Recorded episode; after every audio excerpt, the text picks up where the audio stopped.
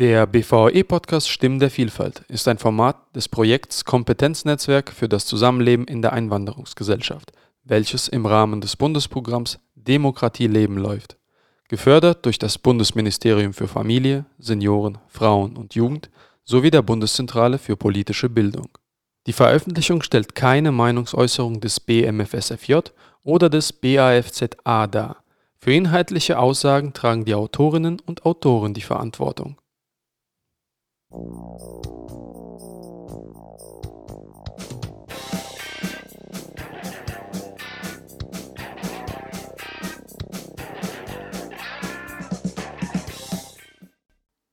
willkommen bei unserer Reihe Stimmen der Vielfalt und zu Gast heute bei mir Frau Dorothea Seitz, die ist eine Projektmitarbeiterin des Live e.V., eine Organisation aus Berlin. Äh, Im Projekt Guten Morgen Abendland, Europa ist mehr. Sie wird uns heute die Arbeit des Live e.V. etwas näher vorstellen und wir werden heute mit ihr über dieses interessante Projekt sprechen, was äh, im Rahmen äh, des Bundesprogramms Demokratie leben noch die nächsten drei Jahre laufen wird. Äh, seit 2020 läuft es schon und äh, wir werden von ihr mehr erfahren. Vielleicht äh, Nochmal zu Beginn, mein Name ist äh, Michael Weinberg, ich bin Projektkoordinator im Bundesverband russischsprachiger Eltern. Ich arbeite im Kompetenznetzwerk für das Zusammenleben in der Einwanderungsgesellschaft. Und äh, genau, vielleicht stellst du dich vor. Ja, mein Name ist Dorothea Seitz. Ähm, ich bin seit über einem Jahr jetzt Projektmitarbeiterin in dem Projekt Guten Morgen Abendland Europa ist mehr. Ähm, und ich habe auch vorher schon sozusagen äh, die Arbeit von Live e.V. kennengelernt durch, ähm, durch ein Plan, durch, äh, weil ich Teamerin war von dem Vorgängerprojekt, von einem anderen Diversity-Planspiel, das hieß Toledo To Do. Kenne also das schon so ein bisschen länger und bin dann eben letztes Jahr eingestiegen in das äh, schon laufende Demokratie-Leben-Projekt. Äh, genau, und ähm, arbeite mit ähm, meiner Kollegin und einer Studentenhilfs studentischen Hilfskraft zusammen an, genau, an der Entwicklung von Planspielmaterialien. Da kann ich gleich noch mehr dazu erzählen. Ja, äh, du hast es schon erwähnt. Ähm, dieses, äh, dieses Projekt, Guten Morgen Abendland, schließt an an ein äh, bereits äh, vorhergehendes Projekt äh, namens Toledo. Ähm, könntest du vielleicht kurz umreißen, worum es dort ging, ähm, damit wir so ein bisschen den Anfang, den, Ursprung äh, des jetzigen Projekts erfahren? Genau, es gab eben, ähm, soweit ich weiß, 2017 bis 2019 ähm, ein äh, Projekt auch von Live e.V., ähm, das hieß Toledo To Do. Äh, da wurde sozusagen ähm, von einer Methode, die schon bestand, also es, es gab diese Toledo-Methode ähm, schon, die kommt ähm, von, von einer israelischen Professorin ursprünglich, ähm, soweit ich weiß. Diese Methode wurde sozusagen als Planspiel äh, umgeformt, also als Planspiel entwickelt für die Jugendbildung, ähm, also sozusagen ja pädagogisch äh, weiterentwickelt. Und äh, bei diesem Planspielprojekt geht es um äh, das friedliche Zusammenleben der verschiedenen monotheistischen Weltreligionen in Al-Andalus, im damals muslimisch beherrschten Spanien. Das heißt, das Christentum, das Judentum und äh, der Islam äh, waren sozusagen die vorherrschenden Religionen. Und die haben, also es ist ein historisches Diversity-Planspiel, ähm, die haben damals eben in Al-Andalus relativ friedlich miteinander gelebt. Und das ist sozusagen war die Hintergrundfolie für dieses äh, Planspielprojekt damals, Toledo To Do, wie gesagt, anknüpfen an eine schon bestehende Methode.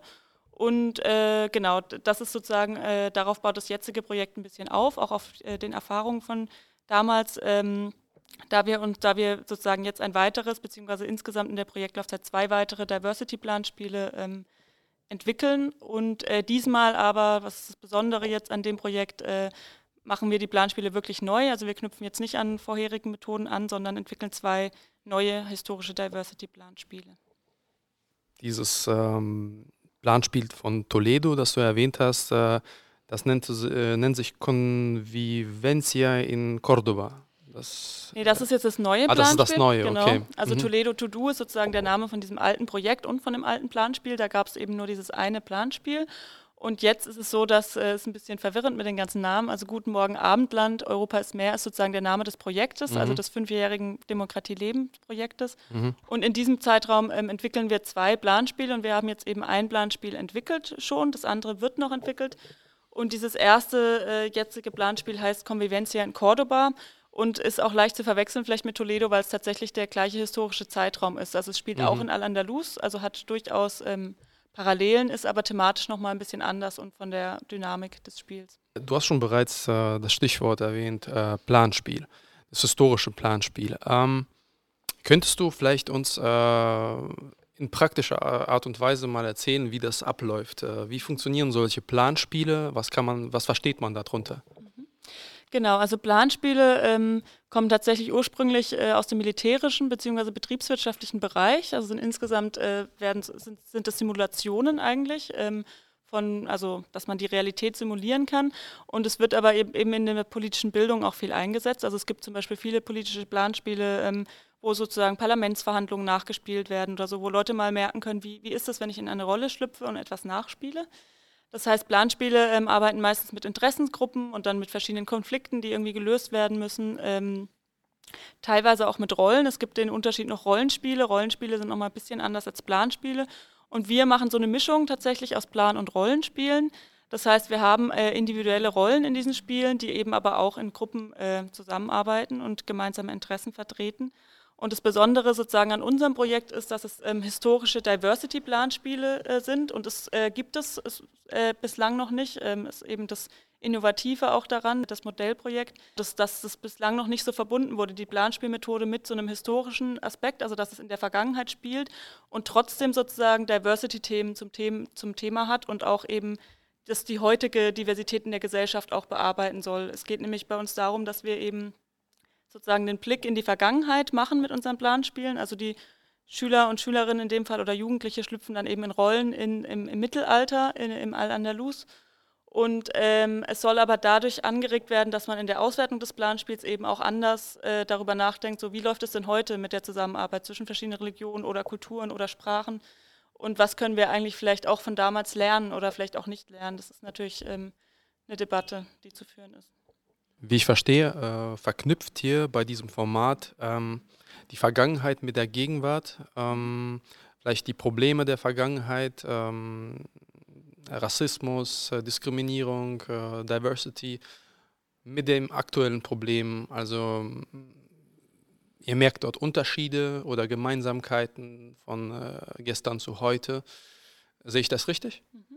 Ja, genau. Es ist, ähm, es ist ganz spannend, weil zum einen ist es natürlich irgendwie auch ein Umweg oder eine Herausforderung ähm, für, für Jugendliche, erstmal irgendwie so diese historische Distanz einzunehmen. Ähm, aber gleichzeitig kann das auch ein Vorteil sein, sozusagen, wenn man die äh, Themen nicht an den aktuellen Themen bespricht, sondern wirklich ein ganz anderes Setting hat. Also es ist ganz spannend, in unserem jetzigen Planspiel zum Beispiel ähm, ist es so, dass äh, eben Arabisch die wichtigste Bildungs- und Wissenschaftssprache ist, ähm, was damals eben so war in Al-Andalus.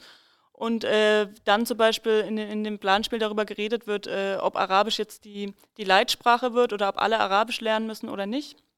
Ähm, und das ist dann ganz spannend, wenn man dann so genau das Thema Leitsprache zum Beispiel eben mit einer anderen Sprache in einem anderen Kontext ähm, erstmal ähm, erörtern kann und, und dann sozusagen den Rückbezug wieder auf die Gegenwart äh, ziehen kann und dann gucken kann, wie ist das denn heute und, und äh, wie ist das bei uns jetzt. Ähm, dadurch öffnen sich nochmal andere Perspektiven auch äh, genau für die Jugendlichen so ein bisschen umdenken sozusagen.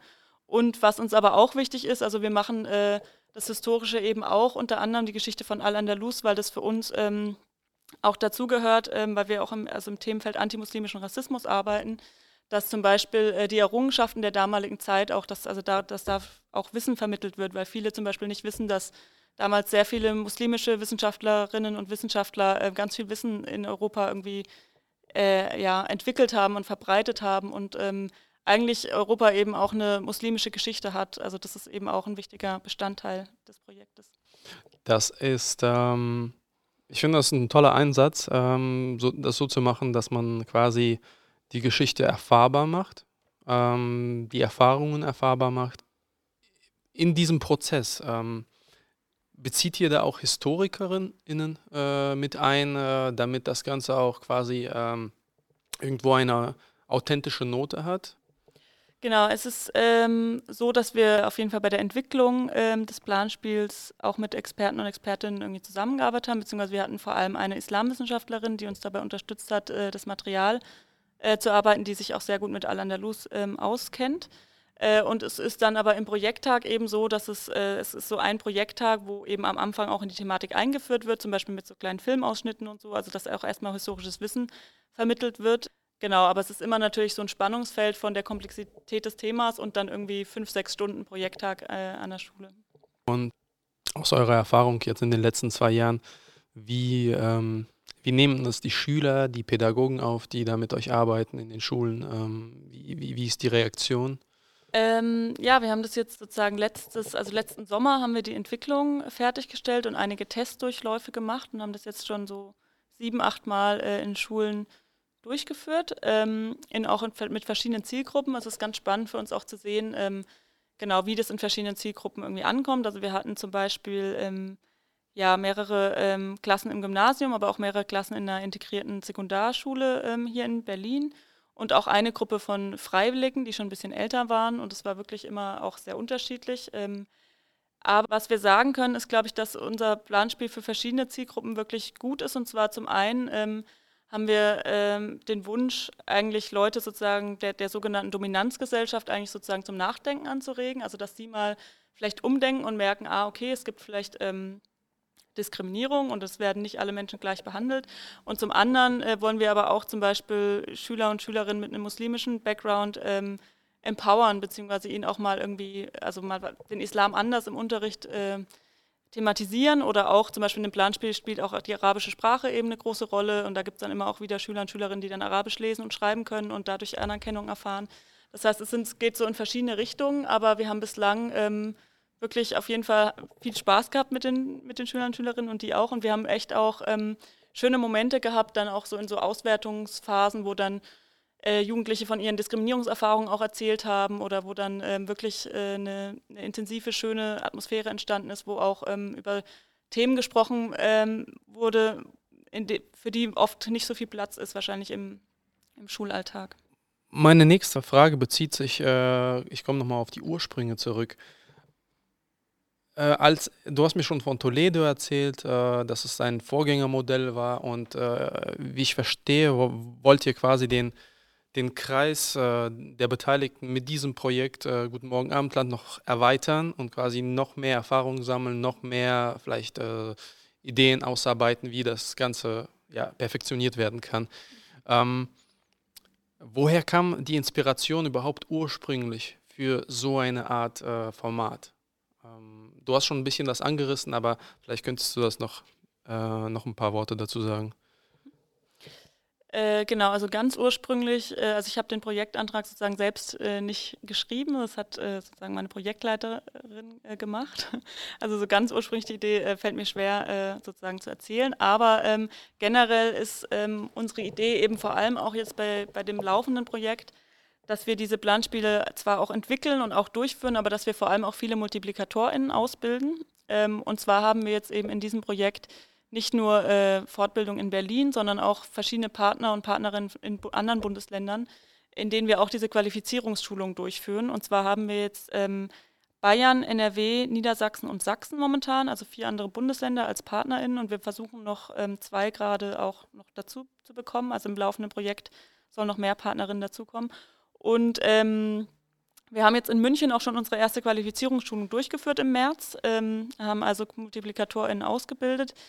Äh, genau, und wollen dann eben, dass sozusagen in diesen Bundesländern kleine Zentren sozusagen entstehen mit unseren Partnerinnen, die dann auch äh, die Teamenden betreuen können. Also wir bilden die aus oder sie kriegen ein Zertifikat dann von uns, dieses Planspiel durchzuführen. Und dann gibt es so dezentral sozusagen ähm, auch Netzwerktreffen und ähm, die Organisation von äh, von Durchführung und dadurch äh, genau wollen wir sicherstellen, dass es eben nicht nur so ja so ein Projekt ist, was sozusagen in der äh, ja, in der Schublade landet, sondern dass eben viele, dass das viel verbreitet wird und viele Leute ähm, auch davon profitieren können. Und zum einen, also es ist nicht nur auch für die Jugendlichen dann, dass das an verschiedenen Schulen durchgeführt wird, sondern auch die, die qualifiziert werden, kriegen sozusagen so auch nochmal so einen Sensibilisierungsschub äh, mit auf den Weg von uns. Äh, genau, also wir wollen dann auch Lehrkräfte zum Beispiel mit das einladen und sie sensibilisieren. Ihr hattet bestimmt, ähm, ihr, ihr, hattet diese wundervolle Idee, dieses Planspiel zu entwickeln und äh, dann war es quasi auf dem Papier und äh, äh, dieses Projekt war quasi in der Theorie geboren. Ähm, gab es Schwierigkeiten äh, bei der praktischen Umsetzung, äh, als ihr jetzt schon rausgehen musstet, die in die Schulen, die, ähm, die Arbeit mit den Multiplikatorinnen? Ähm, kannst du mir vielleicht etwas dazu sagen? Ja, genau. Also abgesehen von, von Corona als äh, allgemeiner Schwierigkeit, die wahrscheinlich viele äh, Projekte hatten, ähm, war es so, dass der Entwicklungsprozess auf jeden Fall für mich und meine Kollegin auch anspruchsvoll war, weil wir noch nie ein Planspiel entwickelt hatten, beide, auch noch nie ein historisches Diversity-Planspiel, beziehungsweise es einfach auch nicht viele Vorlagen dafür gibt. Das heißt, es war immer so ein Prozess, wo wir immer ganz viel wieder verändert haben und über den Haufen geworfen haben. Und es war also ein sehr, auch, also war auch schön und kreativ, aber auch anstrengend. Ähm, und die Schwierigkeit, die wir eben dann auch hatten, war, dass es so viele Themen gab, die wir irgendwie damit reinpacken wollten, aber irgendwie nicht so viel Zeit dann an so einem Projekttag. Also wir wollten eben, also wir haben jetzt den Fokus auf das Thema Mehrsprachigkeit äh, gelegt. Also es geht um verschiedene Sprachen vor allem und auch um Diskriminierung am Hand vom Thema, am Beispiel des Themas Sprache. Aber wir wollten eben auch noch über Kultur und Religion und Rassismus und irgendwie hatten so einen riesen Blumenstrauß an Themen, die wir alle reinpacken wollten. Und eigentlich war die größte Schwierigkeit, das sozusagen runterzubrechen auf, auf so ein Durchlauf, der, der einfach durchführbar ist und den man auch ähm, dann eben auch anderen weitergeben kann, den MultiplikatorInnen. Also wir sind ja dann nicht immer in der Schule, wir sind, glaube ich, bislang noch die Einzigen, die das Konzept so richtig verstehen, aber wir wollen das natürlich auch so machen, dass es andere auch ähm, durchführen können. Und ähm, was ich eben schon angesprochen hatte mit den unterschiedlichen Zielgruppen, das ist eben auch eine Schwierigkeit, die unterschiedlichen Leistungsniveaus auch oder die unterschiedliche Diskussionsfreude von, von ähm, Schulklassen oder von Jugendlichen. Das heißt, wir haben ähm, versucht, es sozusagen einfach so einfach zu machen, dass es eben nicht nur mit Gymnasiumsklassen durchzuführen äh, ist. Gleichzeitig haben wir auch gemerkt, ähm, ist, ist es gibt es auch eine Grenze sozusagen der Komplexitätsreduktion, weil wenn wir es irgendwie noch einfacher und noch einfacher machen, dann, dann können wir unsere Ziele auch nicht mehr erreichen, die wir uns im Projekt gesetzt haben. Das ist ein gutes Stichwort. Ihr ähm, habt ein tatsächlich ein Projekt, das sehr auf die ähm, Erinnerungskultur zugreift, äh, quasi auf äh, das kulturelle Gedächtnis von Menschen. Und äh, äh wie, wie es auf, äh, in der Projektbeschreibung auf eurer Webseite steht, ähm, wollt ihr die Geschichte und Erinnerung ein bisschen hinterfragen, dieses äh, eurozentrische Bild hinterfragen, dieses nationalhistorische Bild hinterfragen und ähm, was soll stattdessen äh, für ein Bild mehr oder weniger entstehen, wenn man jetzt das, äh, wenn man davon ausgeht, dass irgendwie zurzeit äh, genau diese Bilder in der Schule vermittelt werden, laut eurer Expertise? Genau, es ist äh, auf jeden Fall ähm, ein Anliegen von unserem Projekt auch erstmal zu fragen, was, also was für eine Geschichte vermittelt wird oder welche Geschichten eben auch erzählt werden in, im Geschichtsunterricht zum Beispiel. Ähm, also es ist ganz spannend, dass zum Beispiel eben auch viele Lehrkräfte äh, überhaupt nichts zu Al-Andalus wissen. Also das merken wir auch immer dann, wenn wir das durchführen, dass sie sagen, oh, das ist ja spannend, habe ich noch nie davon gehört. Ähm, also auch Leute natürlich, die Geschichte studiert haben. Ähm, genau, und wir wollen vor allem wahrscheinlich die Geschichte sozusagen oder die Geschichten vervielfältigen, ähm, indem eben vielleicht nicht nur die in Anführungszeichen Dominanzgeschichte erzählt wird, sondern äh, indem auch andere Geschichten ähm, eine Rolle spielen und ähm, was genau äh, ist in diesem Zusammenhang Dominanzgeschichte? Was versteht ihr darunter? Ja, es ist also es, es geht bei uns viel ähm, schon auch um den Islam und antimuslimischen Rassismus und ähm, es gibt ja immer wieder irgendwie, ich weiß nicht, wann das das letzte Mal von einem Politiker oder einer Politikerin gesagt äh, wurde, die Frage so, gehört der Islam zu Deutschland oder gehört der Islam zu Europa? Ähm, und das, sind, das ist eine Frage, die, die eigentlich nur gestellt werden kann, wenn man einen Teil der Geschichte überhaupt nicht mit einbezieht. Ähm, das heißt, wenn man ähm, von der anderen Perspektive her sieht, okay, ähm, zum Beispiel Spanien oder große Teile, das heutige Spanien und große Teile der Iberischen Halbinsel wurden über 700 Jahre von Muslimen und Musliminnen beherrscht.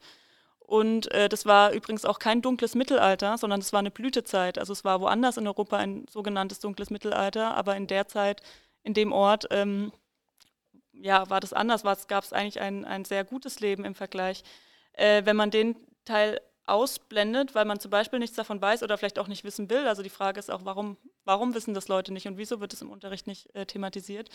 Äh, dann, ja, dann verfälscht sich vielleicht auch ein gewisses Bild, beziehungsweise dann, dann kann dieser Gegensatz aufrechterhalten wird, wie es so oft irgendwie gemacht wird, so diese irgendwie der Westen gegen den Islam oder irgendwie wir Deutschen gegen die Muslime, was schon überhaupt keinen Sinn macht, weil es natürlich viele deutsche Musliminnen und Musliminnen gibt, etc. ähm, ja, dann, dann wird es automatisch auch äh, aufgebrochen. Und was wir eben auch merken, was uns auch wichtig ist, dass ja, dass eigentlich der Islam auch oft als eher, also nur als Konfliktgeschichte im Unterricht dargestellt wird. Also wenn er dargestellt wird, dann irgendwie irgendwie Scharia oder Dschihad oder irgendwelche negativen Bilder und ähm, einfach auch, es gibt ja in, in Berlin und in ganz Deutschland auch viele muslimische Schülerinnen und Schüler, die vielleicht gerne auch mal positive Bezug, Bezüge hätten äh, zu ihrer Religion und auch, das ist auch eine Art von Anerkennung. Ähm, ja, wenn man auch mal positive Dinge darstellt und eben nicht nur die negativen.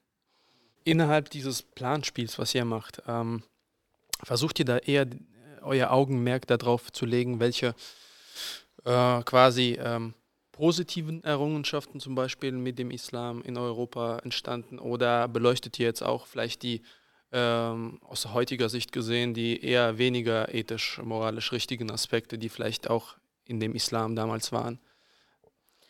Ähm, ja, beides. Also es ist schon so, dass wir uns eine Blütezeit sozusagen herausgesucht haben. Also eigentlich so eine Zeit, wo ähm, genau ein friedliches Zusammenleben auch stattfand zwischen den verschiedenen Religionen unter muslimischer Herrschaft. Ähm, aber natürlich ähm, war es damals auch keine Demokratie und es war auch nicht alles gut und das versuchen wir auch ähm, zu thematisieren. Und es gibt eben auch Konflikte in dem Planspiel zwischen den verschiedenen Gruppen. Das ist, ist eben auch wichtig. Es war natürlich nicht alles immer toll. Ähm, es gibt zum Beispiel auch ähm, äh, im Planspiel eine Gruppe von Christen und Christinnen und Juden und Jüdinnen, ähm, die sich äh, als Minderheit eher unterdrückt fühlen und die sagen, sie wollen äh, mehr Rechte und ähm, genau, dass es äh, ja, dass sie sich, dass sie sich nicht so frei entfalten können wie zum Beispiel Muslime und Muslimen. Also es wird in dem Planspiel auch thematisiert. Es gibt eben verschiedene Gruppen in der Gesellschaft und äh, Insgesamt geht es dann um das Thema, wie, wie können wir gut zusammenleben und was ist uns wichtig für das Zusammenleben. Und diese Fragen werden dann eben in den Rollen diskutiert und können dann auch transportiert werden in die Gegenwart, indem man in der Auswertung auch darüber reden kann. Das Projekt, äh, du hast es schon erwähnt, äh, wurde äh, nach einiger Zeit auch sehr gut äh, aufgenommen von den Schülerinnen und Pädagoginnen. Ähm, wie ist das? Habt ihr irgendwelches Feedback bekommen von den, weiß ich nicht, Ministerien beziehungsweise irgendwelchen Vertretern der Politik? Äh, irgendwie wissen die davon? Ähm? Ähm, eher nicht, nein. Also ich glaube, ähm, es ist momentan eher ähm, so, dass wir ja auch versuchen, viel Öffentlichkeitsarbeit zu machen. Wir haben jetzt einen neuen Instagram-Account gerade angelegt und äh, da auch versuchen, mehr, also mehr aufmerksam zu machen auf unser Projekt. Ähm, Genau, damit auch mehr Menschen noch davon erfahren. Und ähm, genau, wir haben aber sehr viele, ähm, also in, viel, sehr viel Interesse an unseren Qualifizierungsschulungen. Also wir haben jetzt äh, in Berlin sehr viele Bewerbungen und ähm, auch in anderen Bundesländern wird es jetzt dieses Jahr stattfinden. Das heißt, es, es kommt ins Rollen wahrscheinlich, denke ich. Dieses Planspiel, ähm, ihr bildet die Pädagoginnen aus und äh, die sollten das dann den Schülern vermitteln, quasi in den einzelnen Schulen und äh, in welchem Fach zum Beispiel ist das eher vorgesehen? Ist das eher vorgesehen, äh, dass dieses, äh, dieses Planspiel im Geschichtsunterricht äh, durchgeführt wird oder vielleicht im Religionsunterricht ähm, oder Philosophie? Ich weiß es nicht. Ähm. Mhm. Genau, also es hat Anknüpfungspunkte zu verschiedenen Fächern, aber dadurch, dass es, ähm, also es dauert schon fast einen Tag lang, also es ist eher so ein extra Projekttag, ähm, in, in der Form wird es meistens vermittelt, also es dauert fünf bis sechs Stunden ungefähr. Das heißt, äh, genau, es ist eher so, dass wir haben jetzt viele Anfragen bekommen, dass ähm, Schulen irgendwie eine Demokratiewoche machen oder eine Antirassismuswoche und äh, da dann gerne außerschulische Angebote wollen, ähm, wo das mit Klassen durchgeführt äh, wird. Ähm, genau, es, es, gibt ganz verschiedene, also es gibt auch Geschichtslehrer und Lehrerinnen, die uns ansprechen, aber auch, ähm, auch andere Menschen. Also genau, ich, ich würde sagen, man kann das nicht so, nicht so genau einordnen. Ähm, ja, es gibt auch Schulen, die einfach nur irgendwie mal was anders machen wollen und gar nicht wissen, was es ist, die uns auch anfragen. Genau, also es ist vielfältig, vielfältig einsetzbar. Also du sagst, äh, seitens der Politik und äh, seitens irgendwelcher VertreterInnen der Bundesministerien ist da noch nicht so viel Aufmerksamkeit äh, gekommen oder ja, also da. Würdet ihr euch das denn wünschen, dass da irgendwas jetzt mehr geschieht, dass die zum Beispiel euch bemerken und sagen, okay, oder irgendwie ein bisschen so ein Feedback geben zu solchen Projekten? Ähm, was ich insgesamt über das laufende Projekt jetzt vielleicht hinaus äh, wichtig fände, wäre, dass so Projekte wie unseres und auch andere Projekte ähm, eigentlich langfristigere Perspektiven auch bekommen, ähm, beziehungsweise dass es mehr gefördert wird. also ich, ich habe das Gefühl, es, ist, es gibt schon einige vielleicht Projekte, wo eben Dinge, tolle Dinge entwickelt werden und ähm, dann fehlen vielleicht die Mittel oder die Zeit oder sonst was, das auch langfristig nachhaltig irgendwie zu verankern. Äh, genau, das heißt, da wünsche ich mir eigentlich Perspektiven, also auch für mich beruflich, aber auch für das Projekt, dass man einfach sagen kann, man, man kann vielleicht auch an einem Thema mal länger arbeiten als ähm, drei bis fünf Jahre, beziehungsweise hat dann Perspektiven, wie man das auch weiter verfolgen kann. Also nach dem, was du erzählt hast, sehe ich zum Beispiel bei dem Projekt äh, eine, eine gewisse Universalität, weil ihr habt das jetzt zwar auf, äh, äh, auf, äh, auf den Islam zugeschnitten, aber ich denke, das würde sich auch ganz gut anbieten bei, äh, beim Judentum, beim, äh, bei anderen Religionen beziehungsweise bei anderen Thematiken, die auch quasi durch ein, so ein Planspiel zur Geltung kommen können. Also Universalität, würdest du sagen, das passt zu dem Format? Ja, also zum einen, ähm, genau, ich habe jetzt den Islam so betont, aber ähm, es gibt in den Planspielen eben auch christliche und jüdische Rollen. Also es geht schon auch um, um so interreligiöses äh, Zusammenleben, nicht, äh, nicht nur sozusagen um den Islam. Und wir haben eben gemerkt, dass man verschiedene Schwerpunktthemen setzen kann. Also Toledo To Do, das Vorgängerprojekt, da ging es noch mehr um Religion eigentlich. Da gab es so diese verschiedenen Religionsgruppen und der Konflikt war auch eher zwischen den Religionen äh, angelegt. Und wir haben eben im jetzigen ähm, Planspiel das Thema Mehrsprachigkeit als Fokusthema und die Religionen spielen eigentlich auch nur so ähm, im Hintergrund eine Rolle. Also es gibt eben verschiedene Ethnien oder auch herkunftsbedingte Sachen oder ähm, Religionen, aber ähm, eigentlich ist es, ähm, haben wir so ein bisschen, manche sprechen Spanisch und manche sprechen Arabisch und manche sprechen Hebräisch und irgendwie, wie können wir uns verständigen und wie kann man zusammenleben in einer mehrsprachigen Gesellschaft. Das heißt, es ist schon mal auch ein anderer Fokus, ähm, der auch sehr spannend ist, der dann eben auch in der Auswertung muss das dann gar nichts mit dem Islam zu tun haben, wenn zum Beispiel Leute, ähm, die, die Russisch sprechen, zum Beispiel merken, irgendwie in der Straßenbahn werden sie komisch angeschaut, wenn sie Russisch sprechen oder und so weiter. Das hatten wir auch kürzlich in der Klasse, dass das jemand erzählt hat. Ähm, oder Türkisch, Arabisch, also es, da geht es um verschiedene Sprachen und wie die auch äh, wahrgenommen werden in der Gesellschaft und wie auch Leute äh, unter anderem diskriminiert werden, wenn sie bestimmte Sprachen sprechen oder sprechen können. Ähm, und ähm, ja, das nächste Planspiel ähm, soll zum Thema Osmanisches Reich gehen, sozusagen, nochmal ein anderer historischer Hintergrund. Und da sind wir gerade am Überlegen, welches Fokusthema wir sozusagen nehmen, also was wir besonders in den Fokus rücken. Also ich glaube auf jeden Fall, dass es dass man das auf, ja, also man könnte das auf auch verschiedene historische Epochen, Epochen anwenden, aber auch auf verschiedene sozusagen Diversity-Konflikte äh, könnte man damit bearbeiten.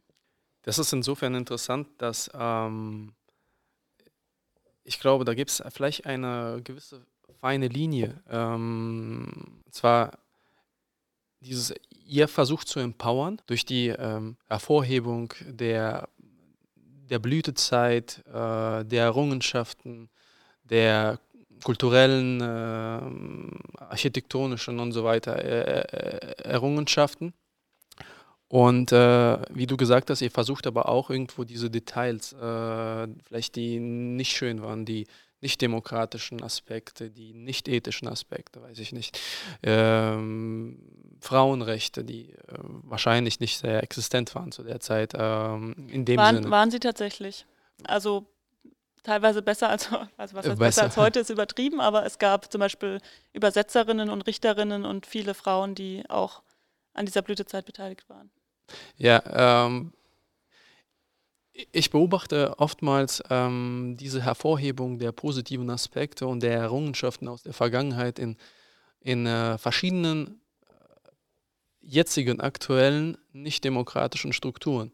Das heißt, wenn wir, also nennen wir äh, Strukturen, die ganz kleine autoritäre Note haben. Äh, wir können auf jeden Fall jetzt Konflikt Russland nennen das ist äh, die ständige Hervorhebung von irgendwelchen Sachen, die sie in der Vergangenheit gemacht haben, die Blütezeiten und äh, die ganzen äh, Sachen werden den Leuten eingetrichtert. Natürlich alles, was negativ war und alles, was die bösen Kapitel werden unter den Tisch gekehrt. Äh, aber ich sehe auch das Problem, dass es sowas gibt wie in der, in der Türkei gibt es ganz klar sowas, die Hervorhebung de, des großen Osmanischen Reiches. Ähm, ich glaube, bei allen solchen Formaten muss tatsächlich die Balance gegeben sein zwischen den Errungenschaften, aber auch der Kritik in der damaligen Zeit, weil sonst rutscht man sehr schnell in dieses Narrativ der autoritären, aktuellen, gegenwärtigen Mächte. Absolut, genau. Wir haben auch eine Veranstaltungsreihe ähm, zu, zu solchen Themen, wo wir ähm, das sozusagen mit einem e-, eher wissenschaftlicher Perspektive äh, debattieren und hatten kürzlich eben auch eine Veranstaltung zum Thema neo-osmanische Serien und auch die Kritik daran, beziehungsweise ähm, genau, wie, wie gut oder schlecht kann das sein. Das war ganz spannend. Wir haben das verglichen mit, ähm, also Neomos, also wir hatten einen Referent zum Thema neo-osmanische Serien und einen Referent, der deutsche Serien aus den 1920er Jahren ähm, besprochen hat, so Babylon Berlin und so weiter, was ja auch irgendwie, was so ein, auch so dieses als goldenes Zeitalter irgendwie dann betrachtet wird, die 20er Jahre. Genau, für, ähm, es ist total wichtig, sich da äh, kritisch damit auseinanderzusetzen. Äh, Gerade genau beim Thema Osmanisches Reich sind wir uns auch äh, bewusst, dass es ein sehr auch politisiertes Thema wird, was auch von vielen Gruppen ganz unterschiedlich auch gesehen wird. Äh, und wir wollen keineswegs ähm, genau irgendwie ja, so eine Art neomos-osmanische Serie produzieren mit unserem Planspiel, äh, indem wir sagen, das ist äh, eine tolle, äh, das war alles toll und ähm, sondern wollen schon auch ähm, auf die Punkte, auf die kritischen Punkte hinweisen und machen wir eben in unseren Planspielen auch ähm, durch diesen Konflikt, beziehungsweise wir haben auch ähm, zum Beispiel jetzt bei unserem jetzigen Planspiel bei den Filmausschnitten im äh, am Anfang äh, gibt es auch Historiker und Historikerinnen, die dann sagen, ähm, ja, es war eigentlich eine Gesellschaft, äh, also Muslim, äh, Christen und Christinnen und Juden und Jüdinnen waren eigentlich BürgerInnen zweiter Klasse. Ähm, Muslime und Musliminnen waren an der Macht und es war äh, keine plurale Gesellschaft und es war keine demokratische Gesellschaft. Ähm, es gibt, es gibt ähm, unter Historikern und Historikerinnen da eben auch Diskussionen darüber und wir versuchen aber die Diskussion auch darzustellen und natürlich nicht nur zu sagen, es war irgendwie alles schön und es auch nicht zu romantisieren, die Zeit damals, sondern es gibt dann verschiedene Stimmen, die eben eine sagen, ne, es war total fortschrittlich und total toll und pluralistisch und es gibt andere, die sagen, naja, äh, geht so. Ähm, es gab eben auch bestimmte Bedingungen, die äh, bestimmte Menschen schlechter gestellt haben als andere.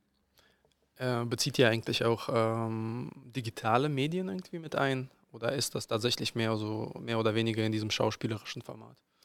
Ähm, genau, wir machen ein Kahoot-Quiz, also so ein äh, Online-Quiz, ich weiß nicht, ob das bekannt ist, äh, am Anfang. Und also mit diesen Filmen versuchen wir da äh, ein bisschen, also das Kahoot-Quiz kann auf dem Handy gespielt werden, das machen wir am Anfang so ein bisschen als für die äh, Vermittlung von Wissen und die Überprüfung von Wissen.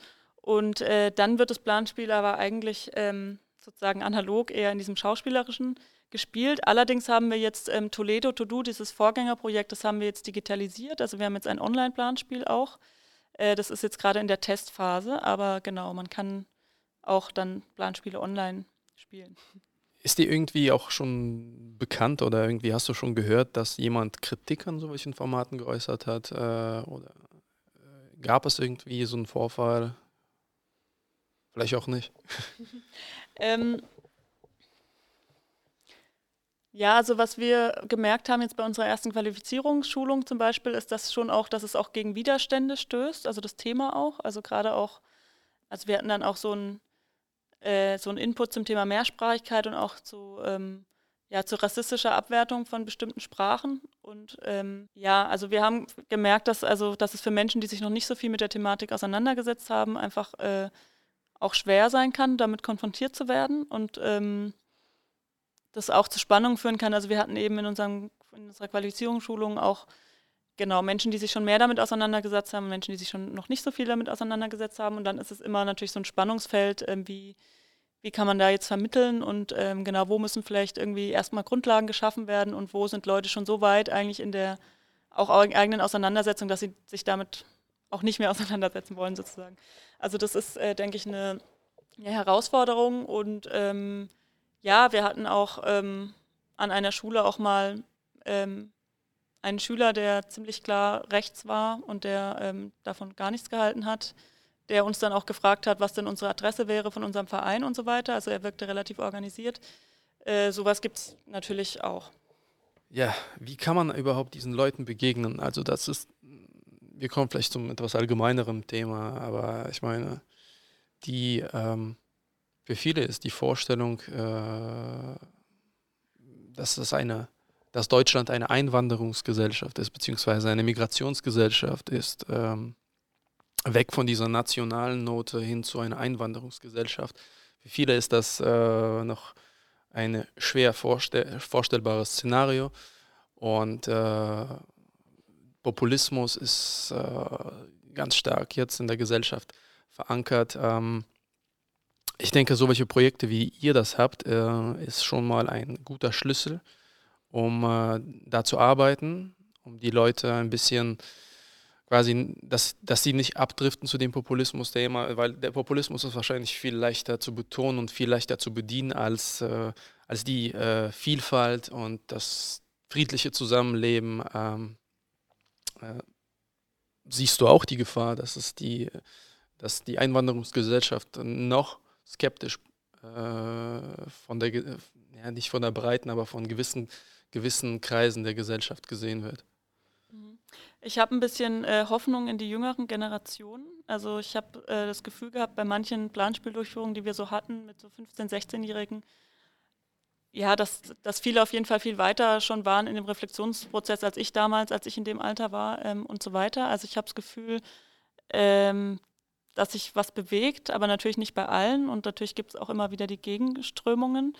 Ähm, ja, aber generell glaube ich, äh, ja, dass, dass diese Planspiele eben, wie du gerade schon sagtest, eher so einen präventiven Beitrag irgendwie dazu leisten können. Also wir haben zum Beispiel auch noch ein anderes Projekt in unserem Bereich, ähm, das ist die Anlaufstelle für Diskriminierungsschutz an Schulen, ADAS, die sich sozusagen darum kümmert, äh, wenn dann Schüler und Schülerinnen diskriminiert werden in Schulen unter anderem. Das heißt, das ist dann dann ist sozusagen schon zu spät, in Anführungszeichen. Und äh, mit unseren Planspielen versuchen wir eher, ähm, ja, so eine vielfaltsbejahende, ein vielfaltsbejahendes Klima irgendwie zu schaffen, äh, indem wir am besten diese Planspiele durchführen, bevor es irgendwelche solchen Konflikte gibt, kann man natürlich nicht ausschließen. Ähm, ja, gesamtgesellschaftlich gesehen ist, äh, ist, eine schwere Frage. Es ist natürlich äh, ja, gibt es, gibt es viele Herausforderungen und viele Menschen, die anders denken und viele ja, viele Menschen, die sich, äh, also die sich auch einfach noch gar nicht damit auseinandergesetzt haben. Also das wundert mich immer irgendwie am meisten, glaube ich, ähm, dass es einfach Leute gibt, die denen solche Themen dann völlig fremd sind oder die dann mit sich noch nie auseinandergesetzt haben. Und es ist natürlich auch vor allem ein Privileg, sich nicht damit auseinandersetzen zu müssen. Also wenn man natürlich irgendwie super Deutsch spricht und weiß ist und irgendwie in dieser Gesellschaft super klarkommt, äh, dann ja, dann holt ein das Thema vielleicht nie ein, aber es gibt Menschen, die sich seit ihrer Geburt damit auseinandersetzen müssen, äh, weil sie zum Beispiel diskriminiert werden. Ja, ich sehe auch das Problem besonders, ich bin Historiker und ähm, ähm, ich sehe zurzeit auch in den, besonders in den populistischen Kreisen, das war schon immer so, aber jetzt noch verstärkt, wenn wir das sehen, ähm, einen Hang zum Relativismus. Relativismus vielleicht der der eigenen Schuld, wenn wir jetzt zum Beispiel den Holocaust nehmen oder den Zweiten Weltkrieg. Und ähm, mit diesem Relativismus kommt auch oftmals ähm, das völlige Desinteresse auch an Themen, Themen äh, anzusprechen, die vorher gar nicht angesprochen worden sind, wie den Kolonialismus oder sonst was. Ähm, und äh, ich denke, dieses Format, was ihr habt, das setzt dort an, äh, quasi unangenehme Themen anzusprechen, die aus einem anderen Blickwinkel zu betrachten. Und äh, ähm, genau, würdest du das auch so sehen? Ja, es ist, ähm, ist ganz spannend. Ich, mir hat mal ein Lehrer nach einer Veranstaltung gesagt, dass wir versuchen immer, das durchzuführen, dass äh, die Lehrer und Lehrerinnen nicht anwesend sind, vor allem in der Auswertungsphase, damit Schüler und Schülerinnen auch offener sprechen können über ihre Themen. Und dann hatte ich aber äh, eben im Anschluss äh, an den Projekttag dem Lehrer gesagt, dass äh, dass es total gut war, dass wir diese Auswertungsrunde haben, dass viele von ihren Diskriminierungserfahrungen auch erzählt haben und dass es ähm, wichtig war. Und da meinte der Lehrer, ja, Rassismus hatten wir eigentlich schon letztes Jahr durchgenommen oder so.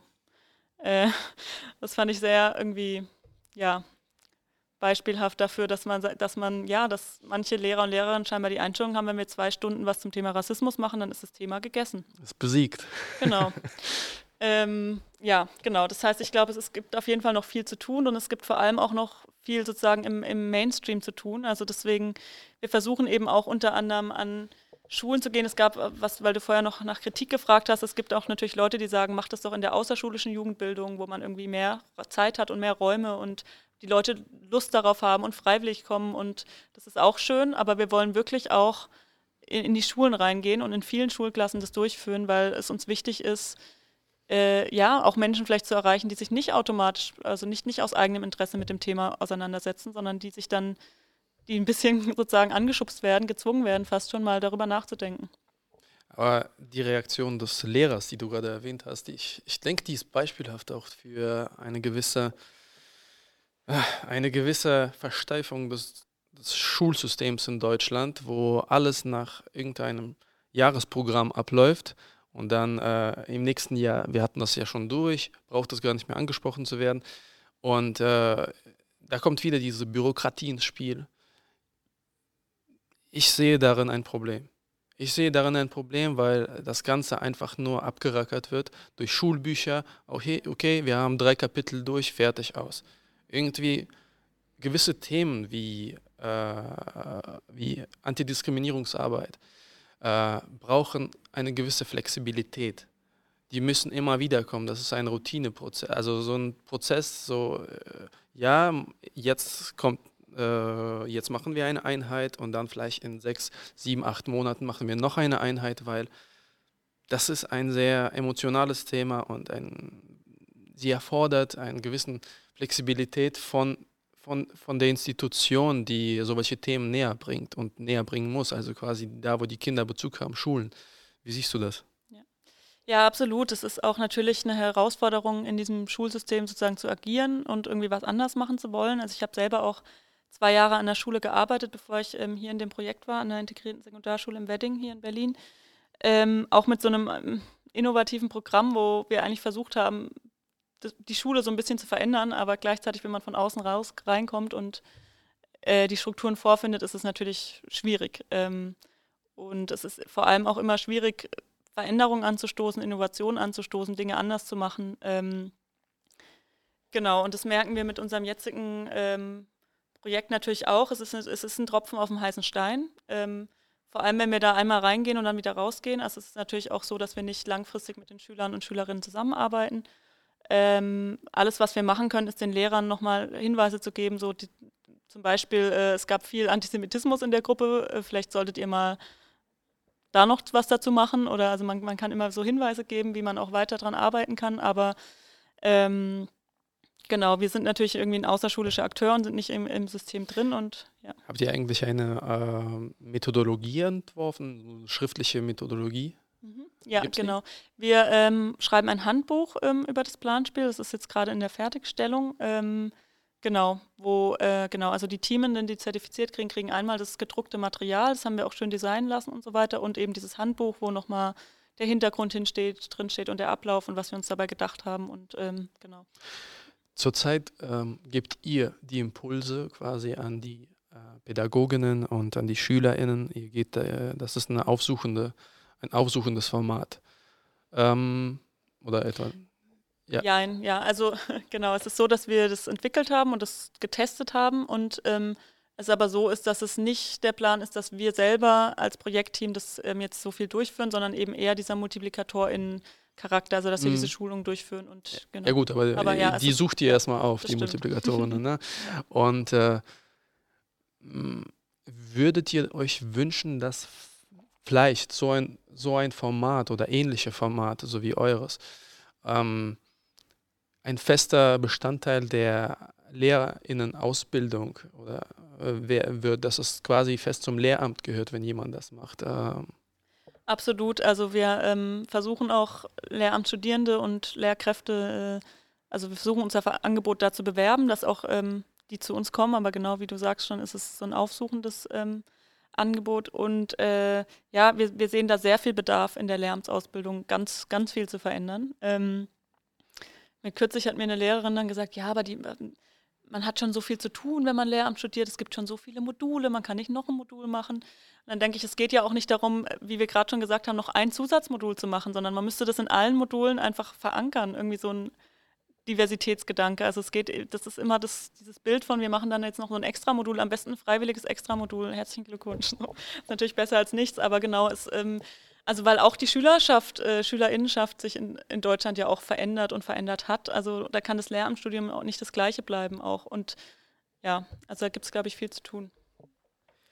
Oh ja, äh, ich denke, da gibt es einiges zu tun, weil das ist nur ein, ein Aspekt, ähm, der, der äh, zu kurz kommt in, äh, in dieser Ausbildung, äh, Lehrerinnenausbildung. ausbildung ähm, und sollte auf jeden Fall schleunigst geändert werden.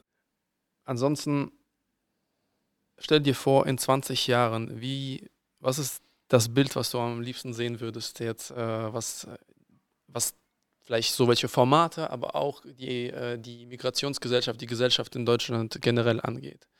Ähm, wie, würde, wie würde dein, äh, das äh, optimale Bild aussehen? Das ist eine schwierige Frage. Wie, wie ist das optimale Bild? Also, ähm, ja, also wenn ich jetzt äh, irgendwie persönlich dran denke, also meine, meine Nichte ist auch von Rassismus betroffen und ähm, ich wünsche mir für sie zum Beispiel, dass sie einfach in Deutschland genauso aufwachsen kann wie ich, die nicht von Rassismus betroffen ist. Und äh, da kein Unterschied mehr gemacht wird ich glaube, es wird schwierig, das in 20 Jahren wahrscheinlich zu erreichen. Ich glaube, wahrscheinlich brauchen wir noch 50 oder 100 oder was weiß ich, wie lange. Ähm, aber ja, es ist äh, ja einfach Menschen als, als Menschen, also wenn dass Menschen als Menschen gesehen werden und nicht als irgendwie Hautfarbe oder Religion oder ähm, was auch immer. Siehst du, dass ähm, vielleicht in 20 Jahren die, ähm, die, die, die, die Leute, die zu der Migrationsgesellschaft gehören, dass die äh, gleichberechtigte Teilhabe, äh, politische Teilhabe, soziale Teilhabe äh, in Deutschland haben, ähm, wie die Mehrheitsgesellschaft, die sogenannte Mehrheitsgesellschaft heute. Siehst du dieses Szenario? Ähm, ich hoffe, also ich hoffe es und ich glaube, es wird besser. Also ich, ich bin schon optimistisch. Ähm, ich glaube, es ist schon auch so eine Art Generationenwechsel, der sich vollzieht, hoffentlich vollziehen wird. Ähm, es ist aber natürlich, ja, also mir fällt öfters eben auch auf, wie, wie weit wir noch davon entfernt sind. Also es ist ähm, jetzt, glaube ich, keine Kleinigkeit da mal kurz. Also auch, ja, es ist einfach auch eine Jahrtausende Geschichte auch von Unterdrückung. Also Rassismus insgesamt ist ein sehr altes Phänomen.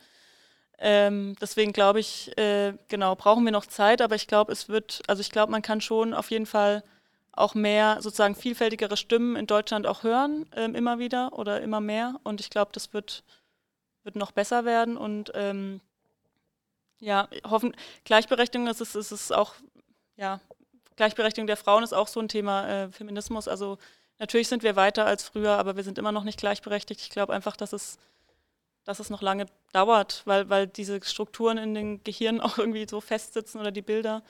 Äh, genau, aber ich, ich hoffe, es wird besser. Ja, das hoffen wir alle. Zum Schluss möchte ich mich bei dir bedanken für dieses tolle Gespräch. Ähm, ich wünsche eurem Projekt das Beste. Ihr seid auf einem super tollen Weg und ähm, äh, ich hoffe, durch diesen Podcast erfahren noch mehr Leute über dieses Projekt. Äh, vielleicht kommen Leute auf euch zu, die das hören, hoffe ich. Und äh, genau, ähm, ansonsten danke ich dir nochmal. Und äh, wir sehen uns in der nächsten Sendung äh, mit einem weiteren Modellprojekt. Äh, vielen Dank fürs Zuhören und äh, auf Wiedersehen. Vielen Dank.